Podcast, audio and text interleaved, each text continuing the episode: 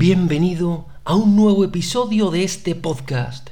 ¿Tendrías un minuto para la misericordia? La frase de hoy procede del diario de Santa Faustina. En él leemos que Jesús le dice a Faustina, Oh si las almas supieran acumular los tesoros eternos, no serían juzgadas, porque su misericordia anticiparía mi juicio.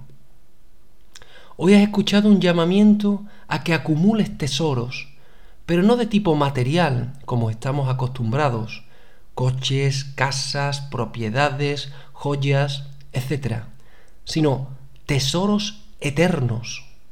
Esto nos recuerda las palabras que dijo Jesús una vez sobre no acumular tesoros en la tierra, sino en el cielo. Por tanto, ¿qué quiere decirte hoy esta frase de Jesús?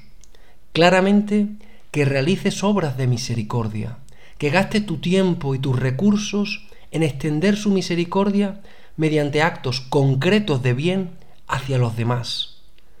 De esta forma, no se trata por tanto de que dediques esfuerzo y dinero para adquirir fama o riqueza, sino que al contrario, empeñate, esfuérzate en que más y más personas disfruten de la misericordia infinita del Señor.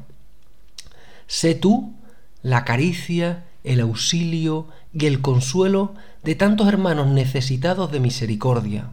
Así tendrás una montaña de obras buenas acumuladas en el cielo, y no serás juzgado. Su misericordia te ha salvado. Jesús, en ti confío.